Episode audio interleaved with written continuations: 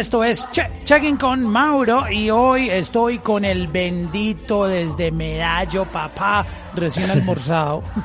¿Qué más, parcero? bien, bien, gracias a Dios. Uno acá se y recién almorzadito, llenito, gracias a Dios. Parce, yo tengo muchas felicitaciones para ese trabajo tan increíble que usted está haciendo en la música. Esa canción hace tiempo me, me tiene juqueado. Yo estoy soñándomela todos los días. Qué buena canción. Hace rato no había una canción tan, tan diferente, tan refrescante, pero al mismo tiempo tan adictiva. Me gusta oírla, me gusta darle repeat, me siento muy bien oyéndola. Eh, tu interpretación, el corito. Eh, y vuelvo con lo que inicié. Hace mucho rato no había una canción así. Mucho rato.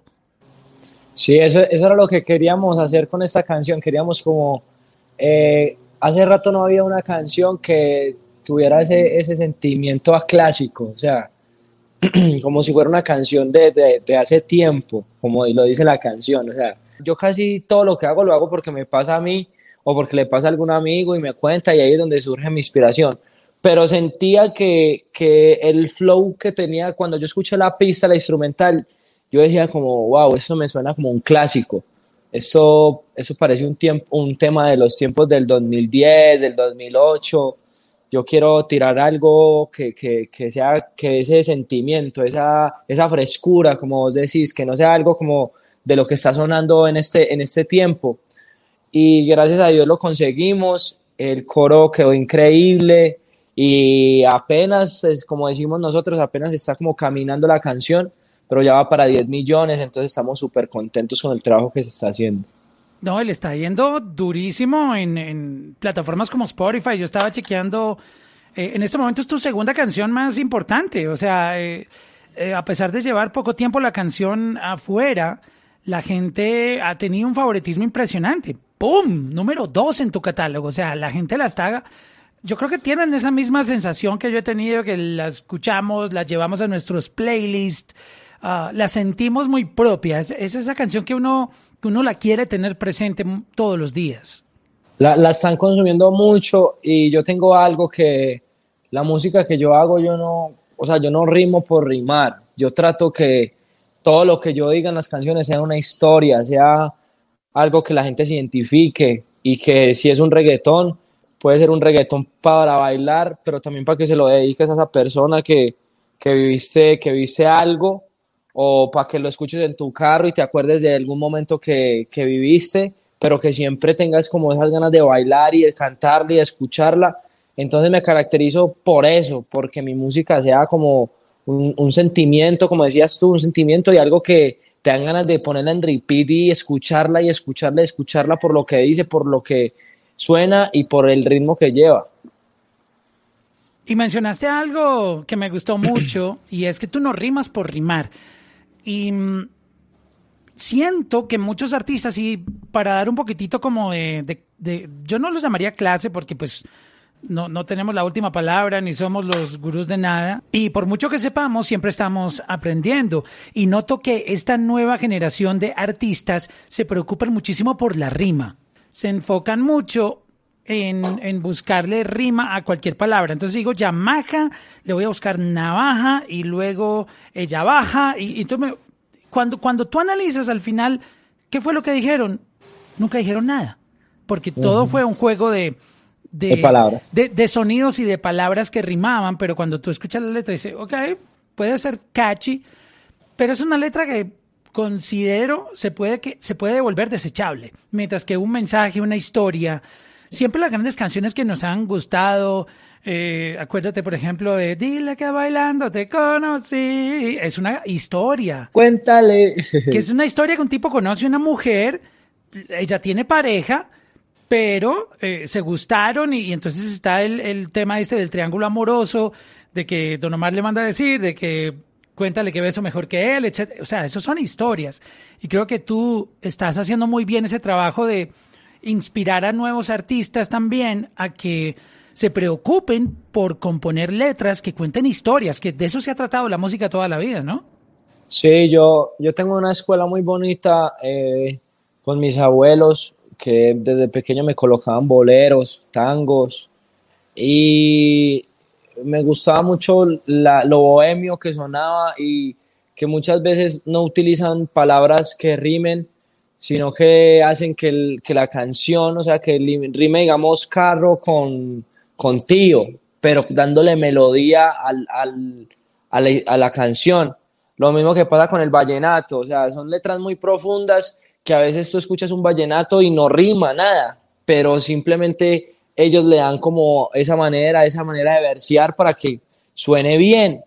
Entonces yo trato como de que en mis canciones a veces así no rimen, tenga ese mensaje, porque la gente está acostumbrada a escuchar carro, barro, tarro, esparro y al final como que son bailando y después dicen como que uy. También un besito con baba, que sepa guayaba. Bueno, es, divertido. Hay canciones que se prestan para, esa para esa recocha, como decimos en Colombia, para, para, tú sabes, el vacilón, que también es válido en la música, pero en, las letras románticas, que es tu caso, que tienes e, esa música, ese romantiqueo tan, tan cool, eh, las historias son, son las que están. Por, por, eso es que está pegando tanto. Por ejemplo, hace tiempo eh, es eso, esa historia que hace tiempo no, no, no, no te veo, eh, con, conmigo es real y con él solo es ficción, o sea, no necesita rimar, creo que la rima a veces da la impresión, una ligera, ¿no? Es una opinión muy personal, ligera impresión de que hubo una pereza de explorar más allá o de leer o de instruirse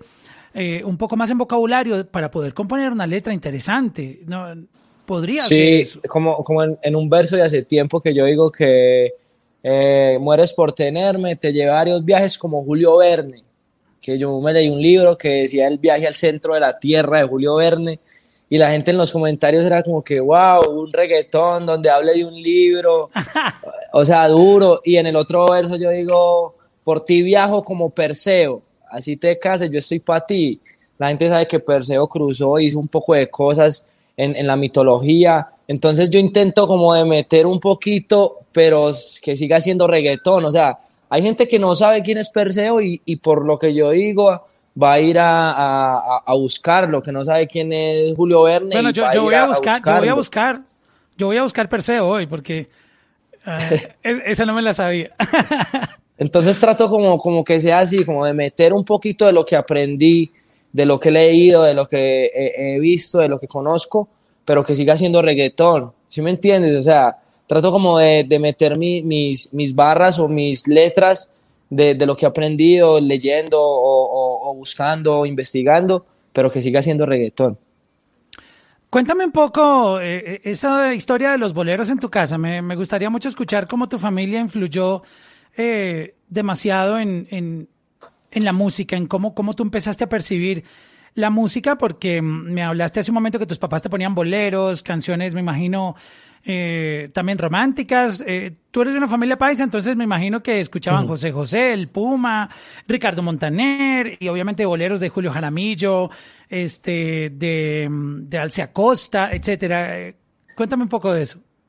Yo tengo, mis abuelos escuchaban mucho tango, Gardel, Oh, eh, Carlos Gardel, exacto. A mi abuelito le gustaba mucho y una canción que se llama Lágrimas de Sangre, que no, no creo que no es de, de Gardel, pero fue una canción de las que más marcó mi vida porque él la tenía de tono, o sea, de todos los celulares que él tenía siempre era el tono. Se llama Lágrimas de, Sangre. Sí, siempre, siempre. Entonces, yo, yo la escuchaba y al principio como que a mí me gusta mucho es como un acordeón, yo no sé qué instrumento es, es un acordeón que suena en los tangos, que chilla súper lindo, o sea... Me voy a atrever a decir que ese es un bandoneón, aunque yo no soy experto y si me equivoqué me perdonan, pero creo que es el bandoneón. Es, ese sonido me ha encantado toda la vida, entonces yo empecé a escuchar y decía como que bien. Y, le, y la canción habla sobre una infidelidad, o sea, una infidelidad de la mujer que le dice que con lágrimas de sangre me pagaste después de todo lo que hice por ti. Bueno, entonces me gustó y yo seguía escuchando los otros boleros, Julio Jaramillo. La que me gusta de Julio Jaramillo se llama Senderito de Amor. Entonces yo decía como que, oh, qué duro, o sea, como, como son de bohemio, me gusta. Ese sonido, esa nostalgia de esos instrumentos que usan en el tango te, te tocaron. Sí, de Oscar La Roca es la canción, Oscar La Roca. Yo creo que es esta. Es esa. Es esta.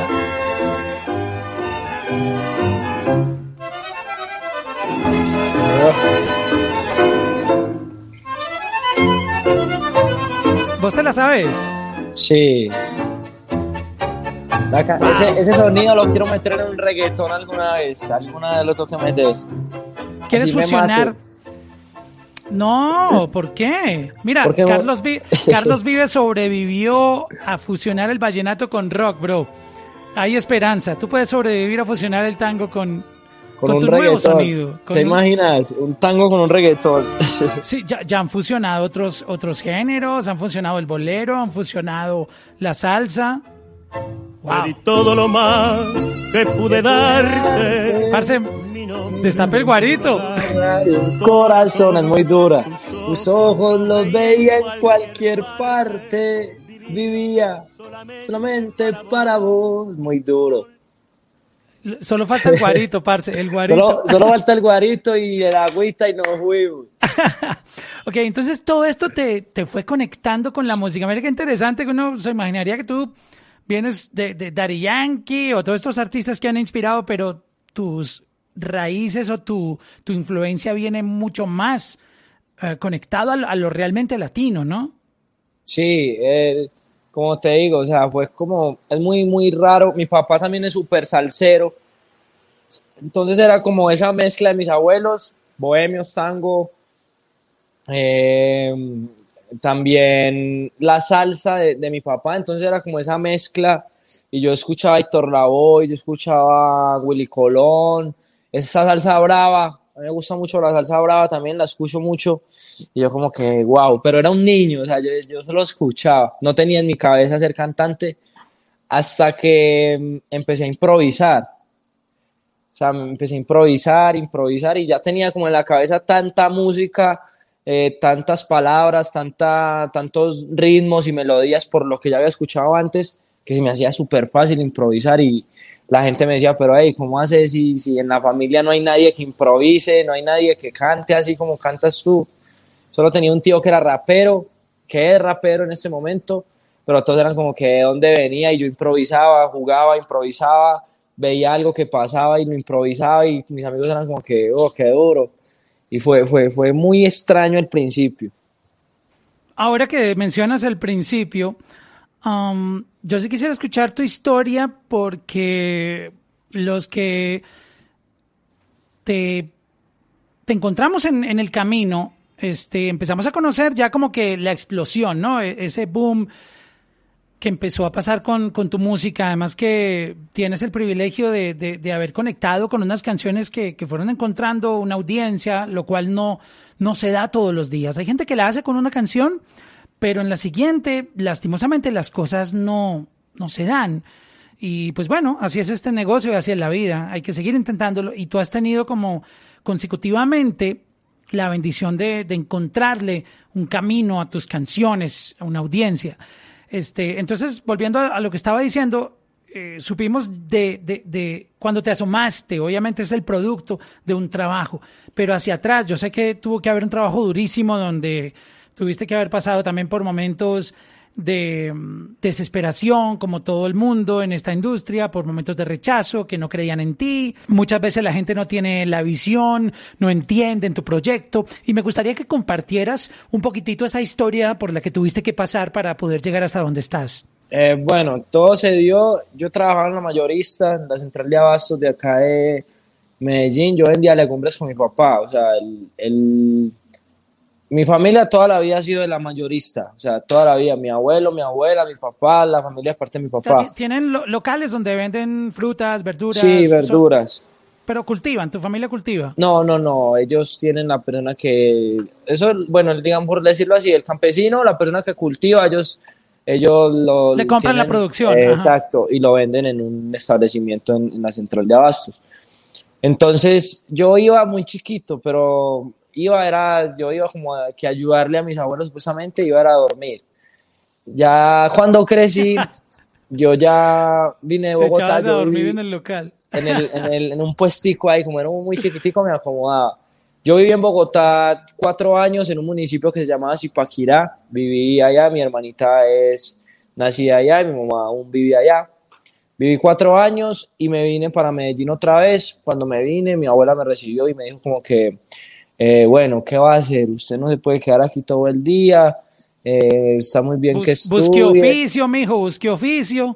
Yo no lo puedo tener aquí siempre. Y yo, ah, bueno. Entonces yo me fui para, le dije a mi papá y yo, hey, pa, necesito que me trabajo colaboren porque yo no, yo no tengo que más trabajar. Yo, vendo, yo vendía dulces en el colegio, pero a veces no me dejaban, a veces me los quitaban porque eso no estaba permitido. Entonces él me dijo, ah, no, venga, madrugue, y miramos a ver qué hace. Ya, ah, bueno. Entonces yo madrugaba y él me, él, él me decía, listo, hay que descargar este camión de papa o de lo que llegaba, o hay que cargar ese camión. ¿Vos tan flaco si podías cargar eso? Sí, aunque era, era, en ese tiempo era más flaco, pero hacía ejercicio, o sea, era muy atlético. O sea, flaco, pero, pero con macanas, como, se dice. Tenía, tenía fuercita. Entonces yo le ayudaba, igual él no dejaba que me matara tanto, él me, me decía, descargue eso, cuidado con la espalda, me enseñó a cargar los bultos, todo. Entonces yo trabajaba de 2 de la mañana a 6 de la mañana y ahí con lo que yo me hacía, compraba unos tarritos de gusanitos que son gomitas.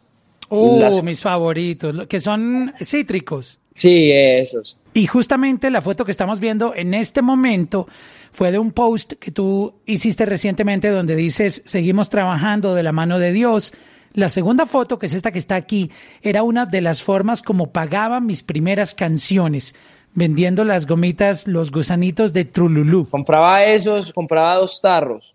Y yo me hacía un día en la mayorista, me hacía por ahí 20, 22 mil, 25 mil pesos, que son como 7 dólares esa noche. Y pero, ese, era, ese era tu emprendimiento, ese era tu negocio ya. Sí, y con eso pagaba las canciones. ¿Sí me entiendes? Pero ¿a quién le pagabas? ¿A un productor? Sí, yo, yo, yo conocí yo improvisaba en el colegio, yo rapeaba, pero mucho, o sea, me ponían a improvisar y yo que va comiéndose el pastel y, así, que está jugando fútbol, bueno, sí, con todo improvisaba. Y a mí me dijeron, ah, hay un man, eh, que él se llama Lil J, que tiene un estudio en el barrio de Antioquia. Y yo, ah, ok. El barrio de Antioquia es el que yo digo en las canciones, pero ahí todavía yo no vivía allá yo no conocía nada del barrio Antioquia, pero no existía Bles. Ahí me llamaba Steven Mesa Londoño. Literal. yo también soy londoño, parce, yo soy londoño, somos familia. Somos familia de algún lado. De algún lado. y entonces, bueno, me, yo no, no, no tenía por la mente cantar. Cuando yo voy donde él y yo le digo, bueno, hermano, yo escuchaba rap y me gustaba mucho el rap. Yo decía que nunca iba a cantar reggaetón, eh, porque aquí en Colombia los raperos solo habían sido así de que no cantan reggaetón y que el reggaetón no, que somos raperos y ya. Hay una división ahí entre lo que es el rapero de, hip hop y reggaetonero. Exacto, entonces yo decía como que no, yo no voy a cantar eso.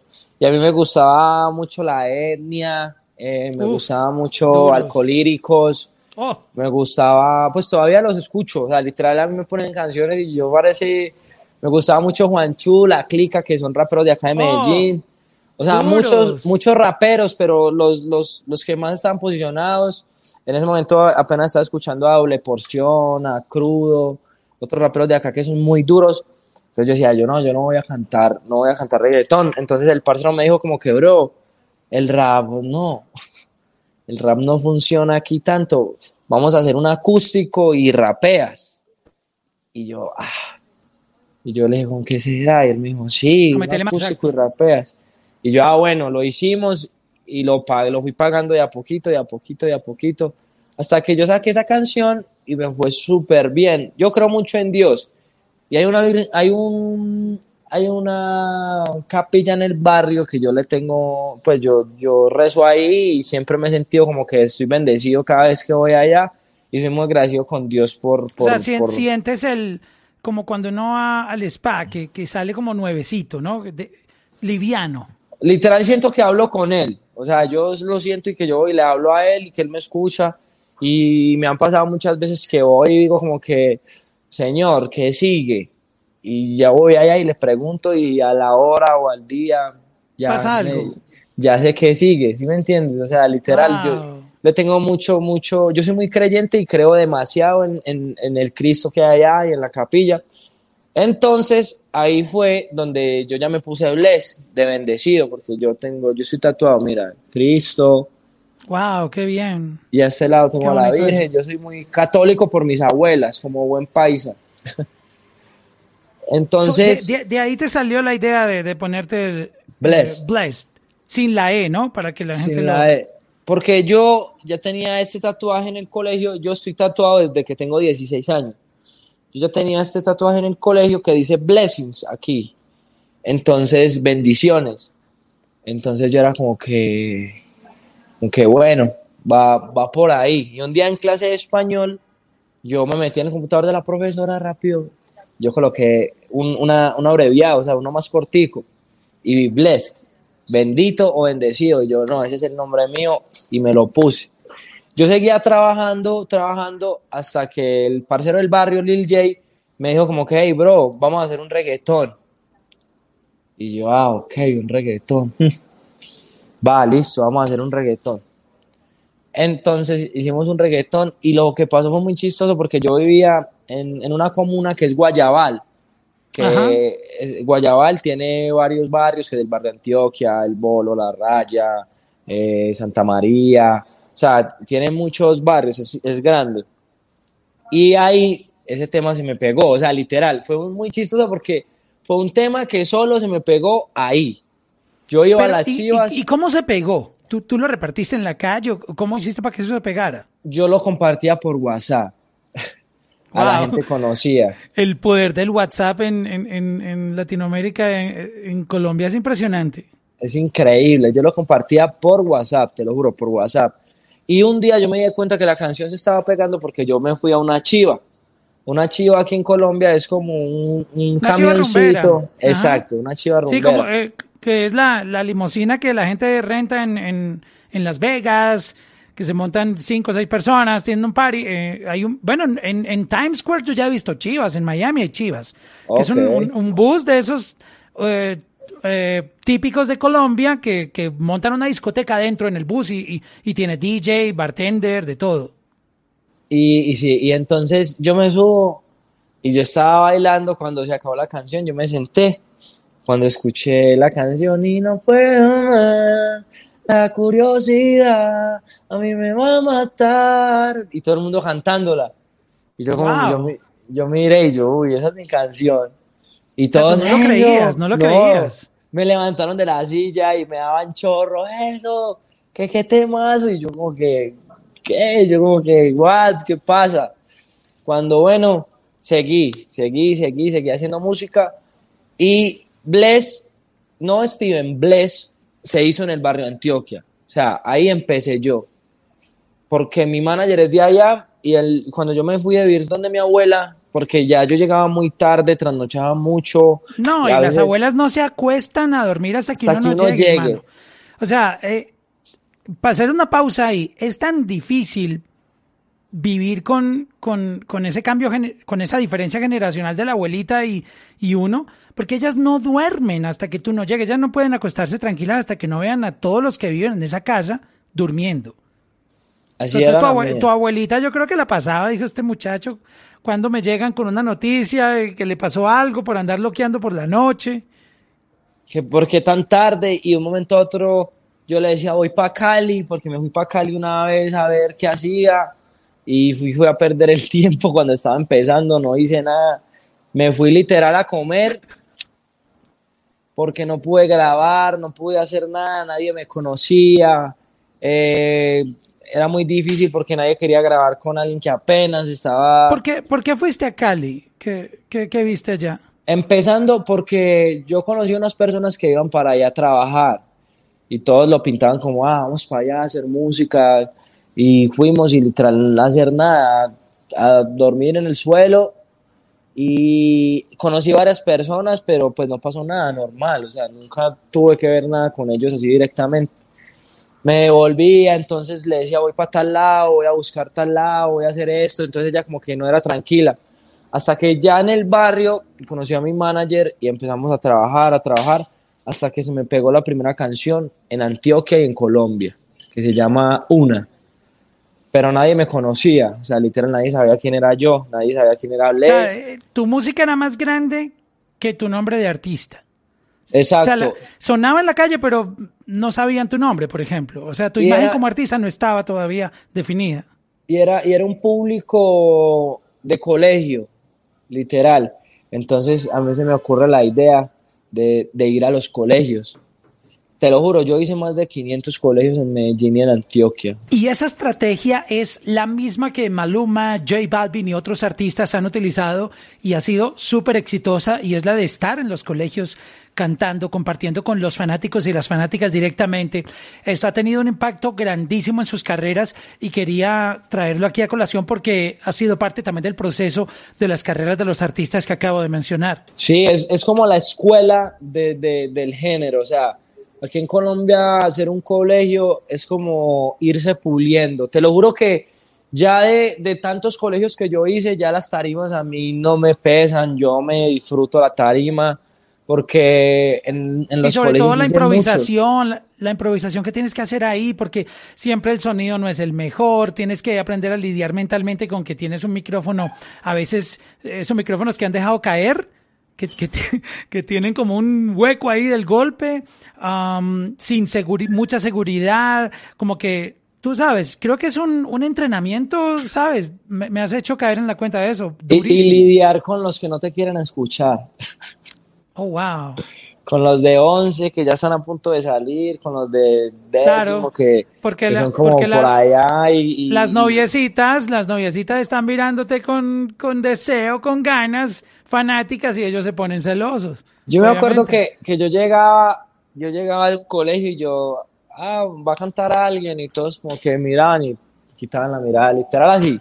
Miran como va a cantar alguien, miran como que cuando yo llegaba y decía, ustedes han escuchado una canción que dice, cuando estoy contigo la paso fenomenal, yo no tengo carro, te invito a caminar. Todos se voltean como que, ay, él es el que canta esa canción. Hasta los de 11. Sí, o sea, literal, todo el mundo como que, ay, es él, es él, es él. Esa canción, esa canción. Y la cantaba. Cantaba las canciones que estaban promocionando. Varias, poquita gente se las sabía. Hasta que ya mi marca, Les, mi cara, la empezaron a conocer. De todos los colegios que hacía.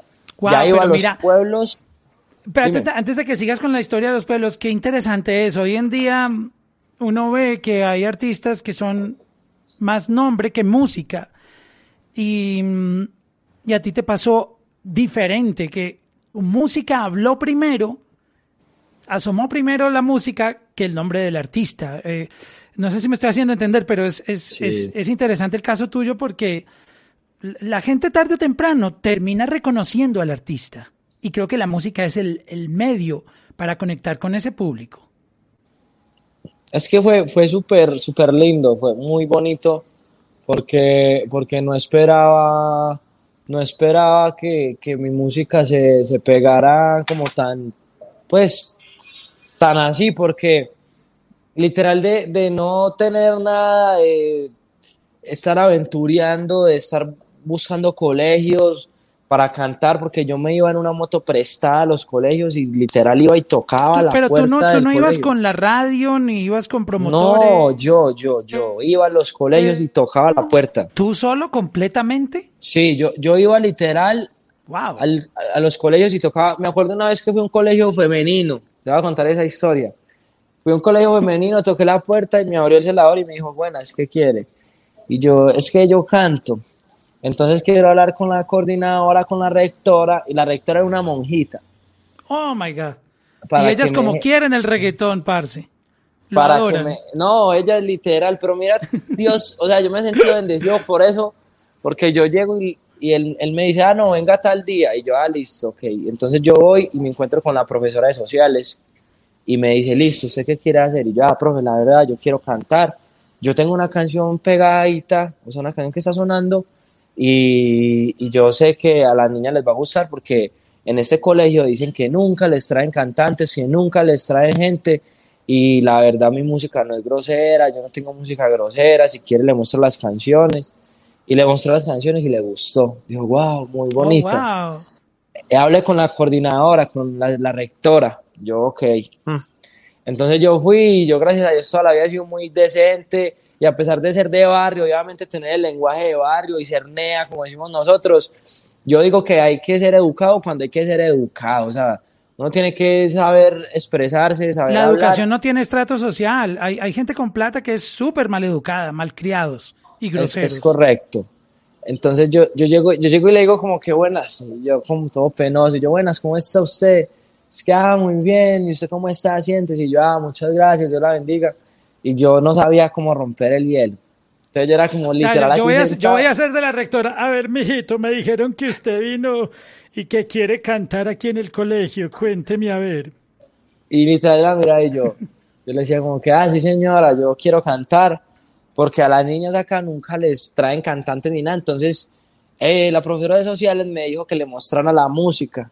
Y, me, y literal, canción por canción eh, ¿Pero en qué se la mostraste? ¿En el teléfono? ¿Llevaste un speaker? Ella, ella, en el, en el, computador empezó a, poner las canciones y la escuchaba una y otra vez.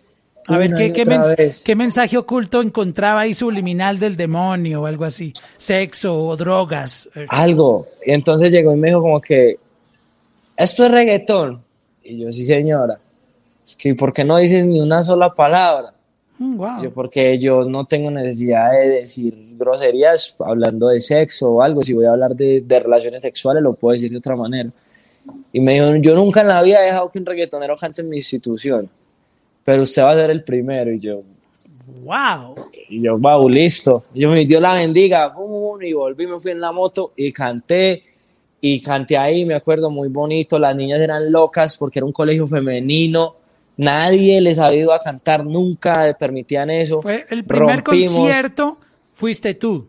Sí, el primer concierto fui yo. Nunca lo van a olvidar, créeme, nunca lo van a olvidar. No, y, y, lo que digo yo es que desde ahí se regó la bola de que yo había cantado en ese colegio. Entonces decían como si él cantó en ese colegio, en los otros va a ser muy fácil. Y literal, yo iba a otros colegios y me decían como que, ¿dónde has cantado? Y yo, ah, canté en el colegio femenino. Ah, no, sí, venga, cante, que... Porque el colegio en el que canté había sido el número uno en IFEX, o sea, era el, el colegio típico. Top. Top. Entonces, ahí comencé. ¿Qué, estrategia de marketing tan dura, mira eso. Y, ese te abrió las puertas para cantar en el resto. Y solo, solo en el resto, y empecé, mi canción y mi imagen empezó a subir, mis redes empezaron a subir, a subir, a subir, a subir. Y Después me firmó una compañía de acá de Medellín, que es con los que trabajo en este momento, donde estoy en este momento, pues en la oficina, que se llama JM World Music, y fue más chistoso todavía. Em, yo trabajaba en una tienda de ropa. Entonces, mientras hacías la música, estabas trabajando para financiarte. Sí, para, como mi abuelo, la mayorista, eh, ya me quedaba muy difícil por el colegio y, por, o sea, levantarme a las 2 de la mañana, ir a las 6 de la mañana al colegio y por la tarde ir al estudio. Yo no dormía literal. Entonces me salí y le dije a mi papá como que, bueno, pa, yo puedo solo los fines de semana eh, y así, a veces podía, a veces no. Entonces conseguí el, la tienda de ropa que se llama Megastore, que ellos me, son la ropa que me viste ahorita, la tienda de la marca que me viste ahorita. Entonces yo me encuentro a Alejo, que lo tengo aquí al lado, él, él, es el de YouTube, el encargado de YouTube de todo. Me lo encuentro y él llega y me dice como que, ah, yo llego y le digo, bro, ah, no, miento, él tenía el, el, el perfil de Darío Gómez en el celular porque era el que le manejaba las redes a, a, Darío y todo. Entonces yo lo miré y yo, este man, ¿por qué tiene el Instagram de Darío Gómez abierto como si él fuera Darío Gómez? entonces yo lo miré y yo, eh cuando yo lo vi, él era el que lo organizaba todo, que todo lo de Darío fue perfecto. O sea, gente detrás de esos artistas eh, antiguos o viejos que son los que hacen que suenen en, la actualidad. Entonces yo me le acerqué y yo, ah, ¿cómo está mi hermano? ¿Qué tallita buscaba? Mentira, le dije como que, bro, ¿sabes qué? Yo también canto. Y él me dijo, ah, sí, muéstrame a ver, yo veo. Y yo le mostré los números míos de YouTube, es que eso tiene bots, eso es falso. Yo lo miré eso y yo, falso. Gana este, eso cómo va a ser falso. es que si es que estos números no paran que fueran reales y no sé qué. ¿De, Eh, y el- qué, de qué número estamos hablando? números Eh, de reproducciones, de por eso, pero likes. di- da- dame números. Era un, artista emergente que tenía una canción en- de un mes en 4 millones de reproducciones. ¡Wow! Orgánicos. Lo, Orgánicos. Lo que, lo que llaman orgánico, no comprado ni... ni, ni- tú, tú no le metías un peso a Yo- eso, mejor no, dicho. yo le dije a él, yo, ¿usted cree que no tengo ni para los pasajes para venirme aquí en un carro, ni para el almuerzo que me lo dan acá? Voy a tener plata para meterle unas reproducciones o unos box a una Bien caros red que son, social. bien No, caros. Yo le dije, yo no, yo no tengo dinero. Yo, no- literal, mi video, tú ves ese video, una, y me vas a ver completamente diferente. Si quieres lo miras. Se llama Una. Yo estoy con unas trenzas y estoy muy barroso porque yo sufría mucho de acné. Es flaco, re flaco, flaquísimo, flaquísimo. Entonces yo le decía, yo me ofendía, yo, "Ey, pero vos crees que voy a tener plata para meterle a eso si no tengo ni para el almuerzo aquí en, en, en donde trabajo? Entonces él se vino para acá y les mostró a toda la oficina. Les dijo, ah, ese pelado es algo increíble, esto yo nunca lo había visto. Y todos lo miraban como que son bots, eso es de mentiras. No, cre- no te creían. Y él como que, Alex, dame agüita. Y él como que, no, no, no, no son vos, sí, porfa, no son vos, es de verdad. Cuando, bueno, fueron, me dieron la oportunidad las de venir, les mostré lo que hacía. Eh, yo casi no tenía música grabada porque era muy difícil pagarla, o sea, no tenía cómo pagar la música, entonces tenía que ir un día y le daba, digamos, 30 mil pesos y él me dejaba grabar un coro y así, Wow, entonces... por pedacitos. Sí, yo, yo las primeras canciones las terminé así. Yo iba donde él y le decía, Lil, tenga tanta plata, 50 mil, digamos. Y él me decía, listo, grabe el intro de la canción, porque tengo que hacer Wow. otras cosas. Y yo, ah, Wow. ok. Era, era muy complicado. Imagínate eso. eh, normalmente las canciones tienen que tener como esa, esa magia, ese momento que tú sacas todo ese talento y lo plasmas en, el, en la grabación y, y a ti la plata te alcanzaba para ir y grabar un coro y, y ya, se acabó la sesión de hoy, vuelva mañana o cuando tenga más plata. Wow. Así, así era, literal. Aunque esa plata que yo le daba a él, no la terminamos gastando él y yo comiendo. O sea, él me decía, vamos a comer. Porque les Y daba hambre, pedían un pollo ahí en Cocorico. Literal, era, era así. Entonces, ya yo vine acá y, y de tanto tiempo como que en el, yo mostré el, el contrato que firmé y todos me decían como que no, no firmé eso. Los abogados, los únicos abogados que yo tenía eran conocidos de mi abuelo. Me dijo como que no, no firmé eso, que es que eso, el contrato está muy feo, que yo no sé qué, que yo no sé cuánto. Entonces yo una vez fui a la iglesia donde te digo, A volver a hablar con, con Dios. con Dios y yo le dije como que hey, yo a él lo hablo así, yo parcero, pues yo le hablo así, literal, yo siento que es como mi conexión con él. Pero, pero tú hablas o, o lo hablas pensando cuando estás yo allá no, yo, yo, yo le hablo, ¿sí me entiendes? Y yo O sea, sé que tú, él me tú, te- escucha. tú llegas ahí, te arrodillas o- y, y empiezas Sí. a hablar, literalmente a hablar. Sí, yo no, yo no, yo no rezo, o sea, yo la hablo con él, o sea, yo, Es- yo no esa digo- es la mejor manera de rezar, eh, expresarse. yo le digo como que, hey, bro, eh, mira, me pasa esto, yo le dije así literal, este contrato y con el contrato aquí, o sea, literal, yo no, Wow. yo no, yo no sé qué hacer, si firmarlo, no firmarlo, e ilumíneme, Dios, ilumíneme usted, como mi abuelita me ha enseñado siempre, Espíritu Santo, ilumíname, ilumíneme ustedes a ver, yo me voy a pie, y de un momento a otro me entra un pensamiento como, no tenés nada, preferís quedarte con el 100% de nada o que te quiten el porcentaje de, de- de una millonada. O sea, literal, me entró el pensamiento hacia la cabeza. Y, y me daba vueltas en la cabeza. Yo me acuerdo que yo iba caminando y me daba vueltas y me daba vueltas. Hasta que yo le dije a mi manager, yo le dije, yo, ah, ¿cuánto tiene usted en los bolsillos? Y él me dijo, pues nada, si ahora apenas vivimos los dos y con la mamá de él y el abuelo y la hermana y los dos perros y otro parcero que siempre ha estado conmigo que se llama José. Y él me dijo como que, nada, weón, pues si, no tengo nada. Y yo, ah, bueno, entonces firmemos ese contrato. Miremos de qué nos podemos pegar para no endeudarnos tanto y trabajar con lo que ellos nos brindan. Entonces yo firmé.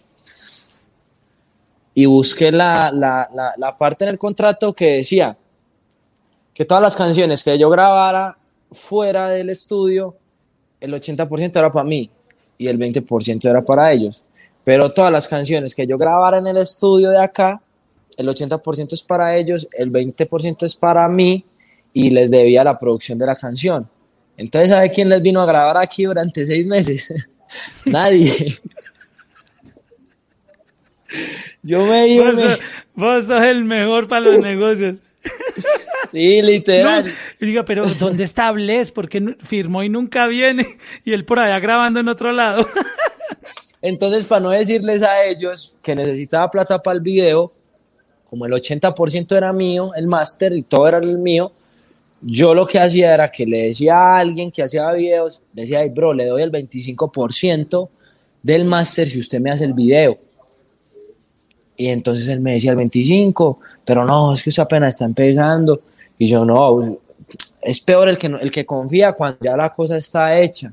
Cuando, cuando ya esté pegado, ya, ya, ya, ya, la, ya es otro precio. Ya es otro precio.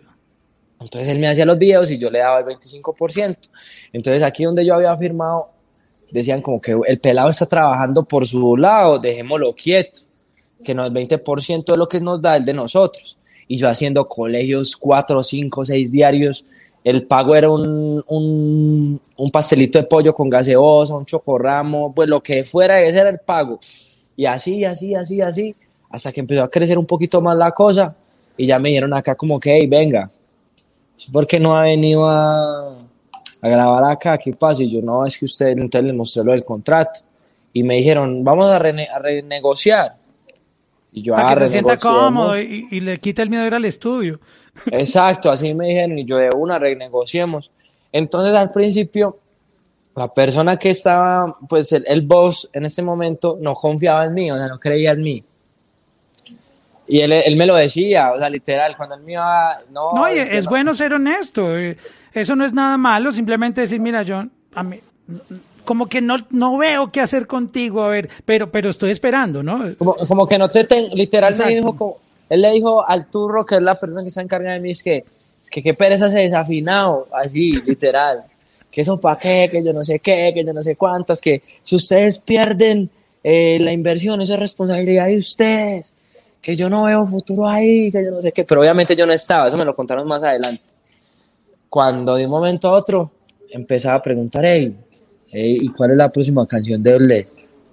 Ok. Entonces yo lo miraba y yo, eh, pero vos qué, pues yo no le decía nada, pero... Cuando no que no creías en mí, pues, no, no, no que yo soy desafinado. Exacto, cuando ya llegó y dijo, listo, tenga, primer video, empezó a funcionar. Fui el primero en esta empresa donde estoy firmado que, que, tienen un proyecto que hoy tendencia en Colombia. Fui el primero, fui tendencia como, como 20, pero tenía como 50 mil suscriptores, o sea, orgánico, porque a mí no me gustaba que me inflaran los números, no, no me gusta en realidad. A veces que hay que hacer campañas y algo, pero yo trato de como que no me toquen para nada mi orgánico, porque es lo más lindo que yo tengo. Si yo tengo un millón, es mío. Tú te puedes meter a mi canal de YouTube y tú vas a mirar un millón, un millón y medio, dos millones, tres millones, cinco millones, dos millones, veinte millones, eh, seis millones, pero los ves así como que, wow, es de verdad, son puros de él por los likes, los comentarios, todo es, es orgánico. A mí nunca me ha gustado que me toquen nada y tengo 300 mil suscriptores apenas y me meto en tendencias número uno. En este momento soy número cuatro. Llevo una semana número cuatro con canciones por encima como copa de 200 copas de Carol, eh, Bad Bunny. Eh. Bro, y que vos vieras la plata que le meten a esos videos.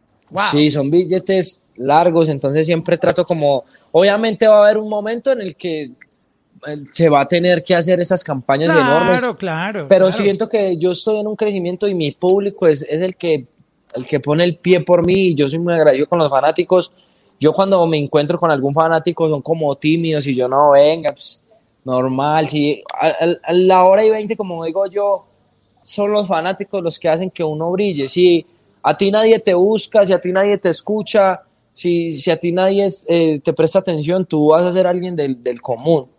Entonces no entiendo como por qué ese, obviamente uno se levanta con mal genio porque uno es humano, pero uno tiene que tratar de ser de los fanáticos siempre porque gracias a ellos se consiguen estos números y tantas cosas. Es cierto.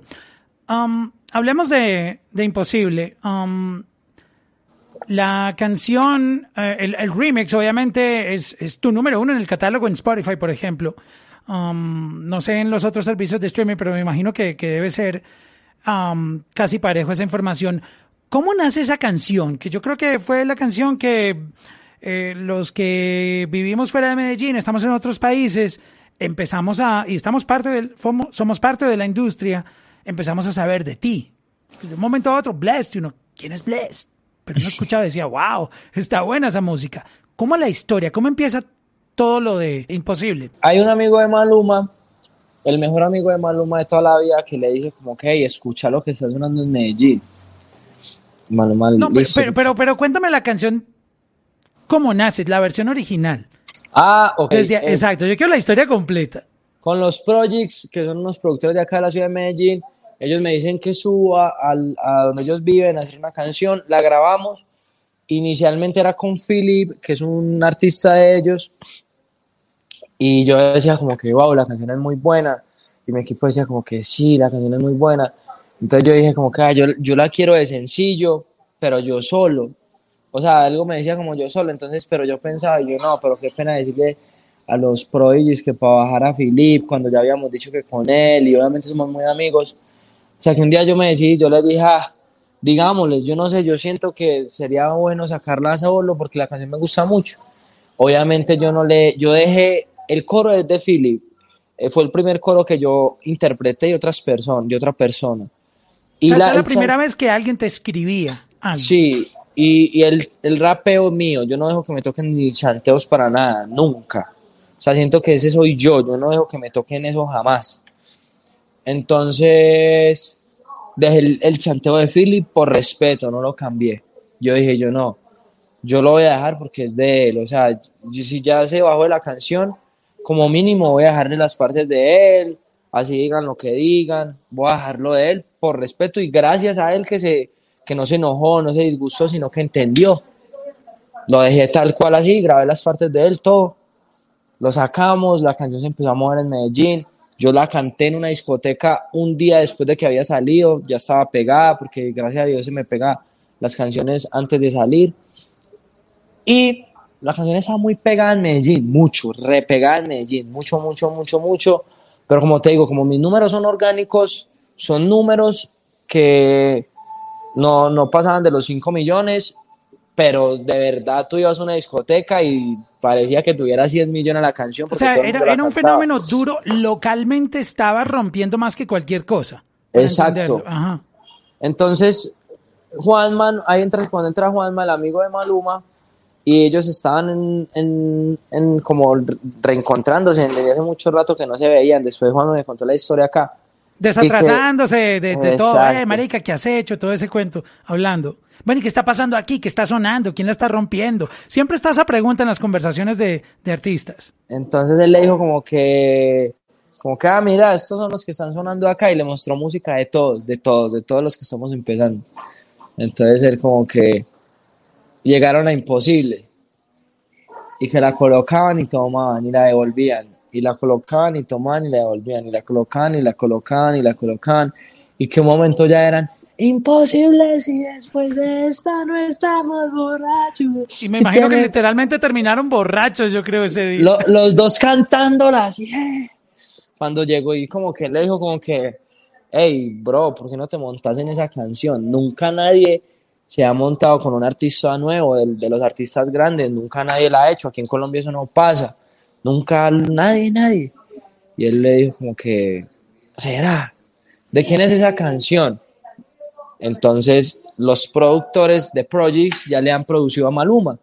Y John Cronky es el hermano de Kevin ADG, que Kevin ADG es el productor de Maluma con Channel Genio, que son The Root Boys, que son los productores de hace tiempo.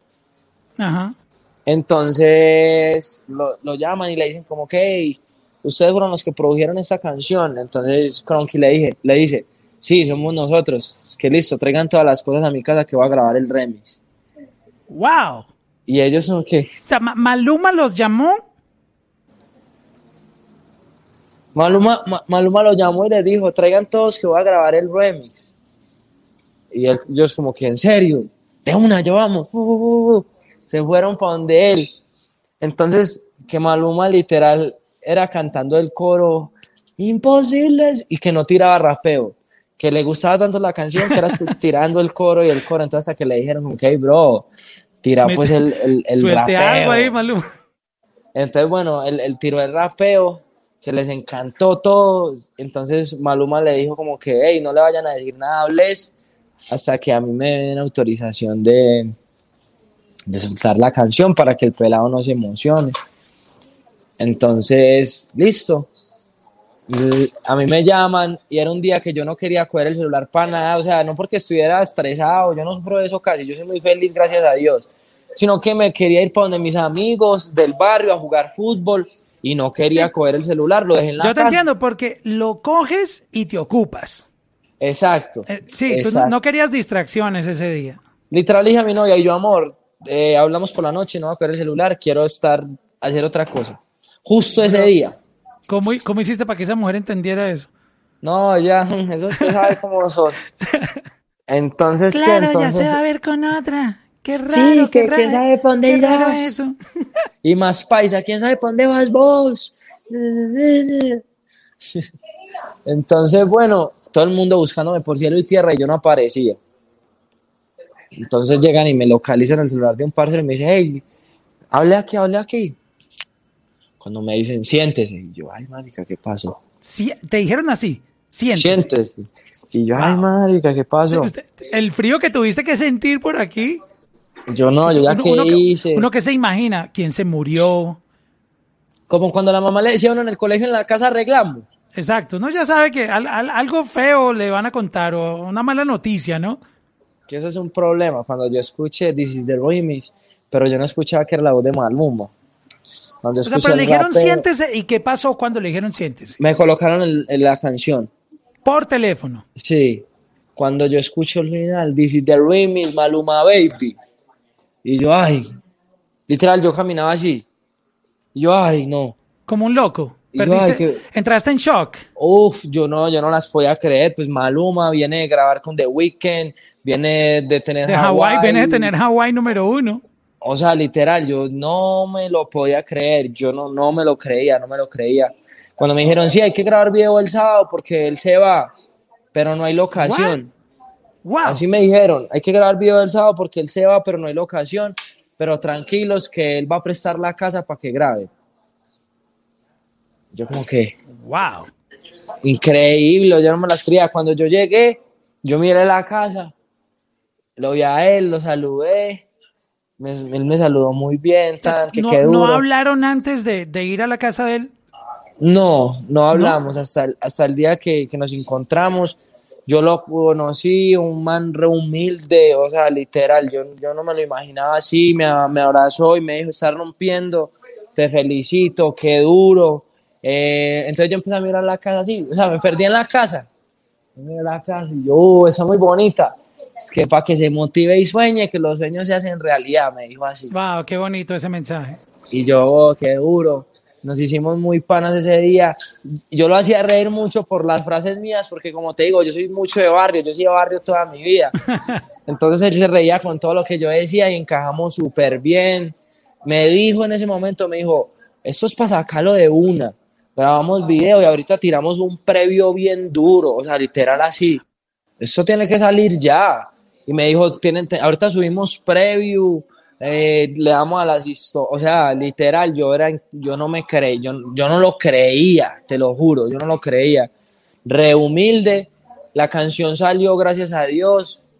Eh, la ¿A canción los salió, cuántos días salió? Después de que grabaron el video, ¿cuándo salió? ¿Cuánto se demoró en salir?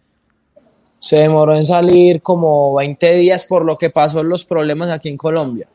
Ok, oh, se, se revolvió con las protestas, exacto. Entonces se demoró en salir por eso y ya salió y el apoyo que le dio a Imposible fue increíble, fue como un antes y un después en mi carrera. Wow. Ahí fue donde todos empezamos a saber de ti, donde aparece tu nombre, donde obviamente el mundo dice, bueno, hay una nueva figura en Medellín ah, y empezamos a, a saber de ti. Ay, En mi caso, yo, yo te conocí o empecé a escuchar de ti desde esa canción y mm, fue increíble la colaboración con Maluma, pero tú tienes lo tuyo y lo Sí. respalda las otras canciones que tú has lanzado y que, y que empezaron a tener un gran impacto. Um, yo quiero que me compartas la historia de cómo eso cambia la vida? O sea, ¿qué empezó a pasar en tu carrera después de que ese remix salió eh, afuera? O sea, descríbeme todo lo que te recuerdes que empezó a, cambiar en tu vida. Me, me, empezaron a seguir muchos artistas, a escuchar mi música, artistas súper reconocidos como Jay Wheeler, eh, cantando Imposible en el carro, Imposible, y me etiquetaba, lo tuiteaban. Empecé a, a, conocer artistas, como te digo, muy famosos, me empezaron a abrir muchos juntes, me empezaron a seguir artistas de la talla como Mike Towers. O sea, mi nombre, como, como dice una canción por ahí, próximo a salir, eh, con eso Maluma puso la nueva en el mapa, porque nadie lo había hecho, él fue el primero que lo hizo. Y con eso él, me ayudó increíble y yo cada vez que me lo encuentro, que jugamos fútbol, porque quedamos panas, quedamos muy panas, gracias a Dios, yo se lo digo, yo y bro, Dios le pague, Dios lo bendiga, yo siempre se lo digo, gracias, porque mi abuela me enseñó que lo más bonito en las personas es ser agradecido. Y yo lo digo abiertamente, la primera persona que a mí me dio la mano fue Maluma y, y, y, se lo agradezco a él y yo le digo a él que lo que necesite y él está ahí siempre puesto, yo le mando videos de cómo cantan en la disco y cuando voy, yo se lo mando para que lo escuche y lo vea. Y cuando yo me meto al Instagram lo acaba de subir a la historia y me etiqueta y entonces como que es, es él, él, de verdad no lo hizo como que, hey, ayude a Bless, no, él lo hizo como que vea, lo, lo, subo, lo posteo, lo muestro porque la canción me gusta, porque está haciendo las cosas bien, porque merece que, que, que su movimiento se expanda. Entonces, es, es, un agradecimiento infinito hacia él. Sí, qué bonito, qué bonito eso que tú escribías hace un momento y es que eh, ese tipo de colaboraciones no se ven, que, que un artista ya global, colombiano, eh, haga esas colaboraciones con, compatriotas. Mm, creo que esta es la primera vez, de pronto se nos puede olvidar algo especial que haya pasado antes, pero creo que nunca esto había pasado antes. No, no, no, no, no, no, yo también creo que no la hay. No sé si la, alguien conoce de otra, pero yo digo que esta ha sido como la primera la que abrió las puertas. wow, y esto es una industria, es un negocio, obviamente. Está en la parte de los fanáticos que ellos se conectan contigo orgánicamente, como lo hemos comentado aquí en el podcast, consumiendo tu música, admirando tu talento, yendo a tus shows, pero también la industria. Es muy importante que la industria te la dé, o sea, que los artistas digan, wow, qué artista, ese tipo la va a romper, va a ser el próximo colombiano que la va a estallar. Y creo que tú ya encontraste ese apoyo, eh, tanto de, de, los servicios de streaming como de otros artistas, ya, ya, ya te tienen un respeto, que ganarse eso es otro escalón más que muchos artistas que tienen una muy buena fanaticada no han podido lograr. Los éxitos no paran. ahora está durísima y pegada hace tiempo. Este, eh, después, si el coro de, de Imposible, que Tú mismo dijiste que Maluma conectó, fue por el coro y le encantó el coro y lo repetía y lo repetía. El coro de hace tiempo es vuelve la misma fórmula, o sea, volviste a pegarle durísimo a un coro adictivo y a un concepto de una canción que, que uno no sabe qué es. Cuando uno la escucha y dice, bueno, esto, esto a qué me suena. Yo a veces me siento como yendo esas influencias que tú me hablaste del pasado, pero me siento yendo algo moderno, algo innovador, me siento yendo reggaetón, pero al mismo tiempo me siento yendo pop. ¿Cómo encontraste esta canción? Cuéntame la historia de hace tiempo, que eh, esa es mi favorita ahora. La canción la, hice con los, los Root Boys, que son panas, muy panas. La hice con Chan y con Kevin ABG. En el estudio, eh, yo escuché la, el intro y desde que yo lo escuché, me sal, yo tengo audios, yo tengo audios haciendo, el, haciendo la canción, haciendo el coro, que yo digo como que, ahora yo, ta na na na na,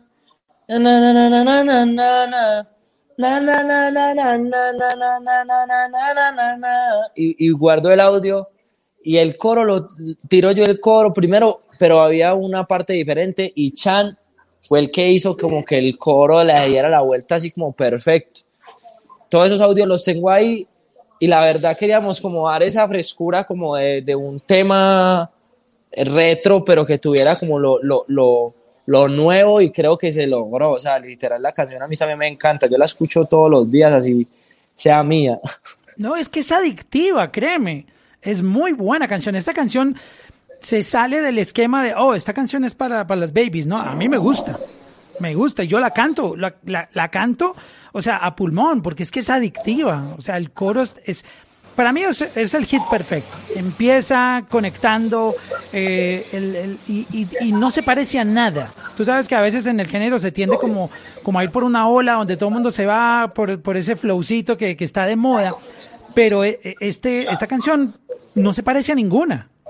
Sí, no, eso es lo, a mí me gusta mucho eso. Cuando todo el mundo está en un lado, a mí me gusta irme para el otro lado. Pues toda la vida ha sido así. Entonces, siento como que, ah, que hay una fila para comprar carne, entonces yo me voy a comprar pollo porque qué pereza uno esperar y para comer lo mismo de todo el mundo. Así he sido yo toda la vida y, siento que eso funciona. De, de, de, las canciones que están en la calle es, es algo diferente y es una propuesta mía y, como te digo, siempre que yo, yo hago algo quiero sonar a Bless, no quiero sonar a otra persona, entonces como que eso me ha funcionado. Qué, qué bien eso, parcero.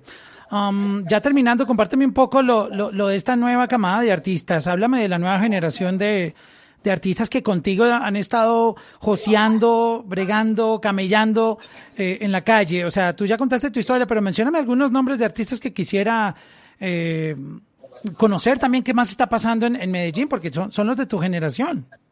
No, hay, hay artistas súper, súper duros, artistas de la costa, que la están rompiendo, de acá en Medellín también hay mucho, mucho artista bueno. Y lo más lindo es que se está haciendo un movimiento donde estamos todos, o sea, todos hacen su música, como te digo, aquí todo el mundo come, aquí todo el mundo le va bien. Y si usted está triunfando es porque usted se lo ha ganado y merece estar arriba. Y habemos una camada muy, muy, muy, muy, muy grande, muy buena de, artistas de aquí está Ryan, está Toto y Nathanie Chander, Duros, está Chrisin, está Nat, está... Oh, me gusta ese Nat. Hay, es que hay muchos, hay muchos que no se me vayan a olvidar que después...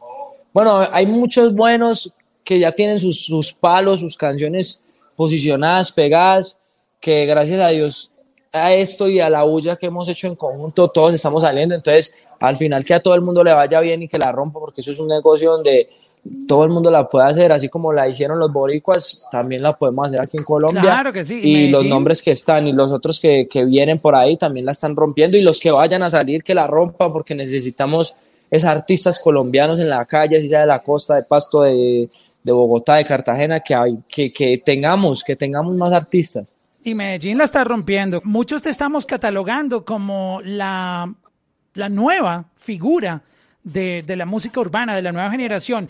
No para compararte, pero, pero obviamente tenemos la historia de J Balvin, de Maluma, y, y, estamos hablando que el, el, tercero, estamos hablando de ti. O sea, tú sientes una presión de decir, Dios mío, yo, yo estoy muy joven en esto, apenas estoy empezando y ya me están como metiendo en, en esa lista de este es el, el, próximo, la próxima figura colombiana de exportación.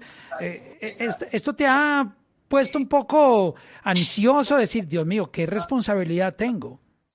No, la verdad no, yo, yo digo que yo soy bendecido y yo vivo un día a la vez, un día a la vez, pero con proyección en mi futuro y yo me veo grande y yo me siento grande, pero con los pies en la tierra sea, yo digo que para uno ser grande uno tiene que creer y la persona que más confía en mí soy yo mismo y yo me veo en, en un futuro como estos artistas, como Maluma, como Alvin, como Carol, que es la motivación día tras día.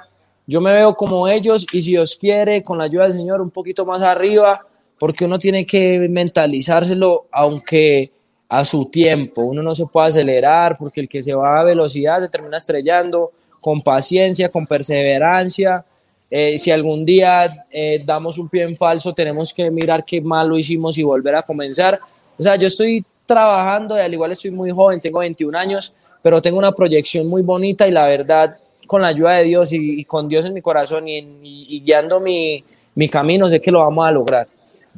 Qué bueno, parcero, y, y, de verdad que hay una admiración total.